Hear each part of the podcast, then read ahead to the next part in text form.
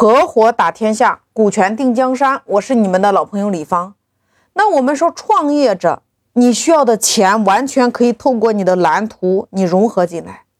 那么在今天的这个案例当中，我们假设两个人，你和你的邻居，也就是说，你呢在美容行业工作了多年，你一直想开一家自己的事业。然后呢，这个项目投资需要两百万，你没有资金。这个时候，经过中间人的牵线搭桥，你的邻居愿意给你投资两百万，股权怎么分？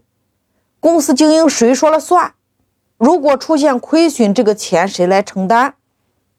我们说合伙合的叫规则，叫玩法，叫机制，叫你们约定的方式。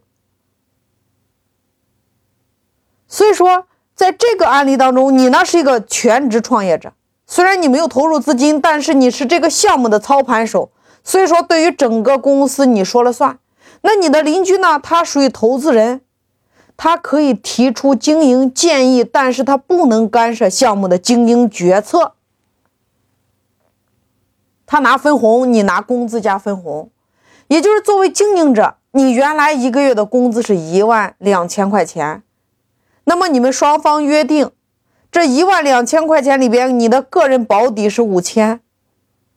每个月完成目标，你带着你的团队完成目标，你再拿到那七千。如果超额完成的话，超额部分的百分之三十作为奖励。这个地方大家有没有听明白？就是你们双方可以约定，经营方他是不是拿工资？那你为了限制这一块，你可以设置一个目标。那紧接着第二个部分，我们说股权的变动，在你邻居收回投资之前，也就是说你邻居是不是投资方，他占百分之七十，你是经营方，分百分之三十。这是在你邻居没有收回来投资，约定双方如果说收回投资之后。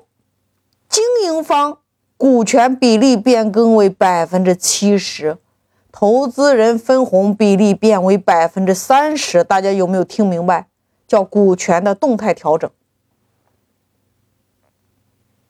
那第三步，如果这个项目出现亏损，假设今天你邻居三年之内不能收回来投资。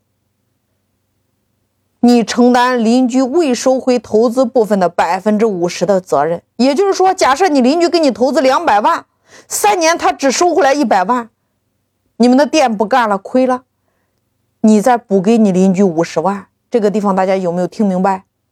当然，这个地方你也可以进行零风险的约定，关键是你们要把具体的约定写在你们的协议里边。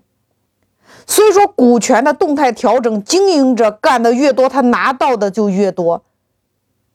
双方要达到一个平衡的状态，一个双赢的结局。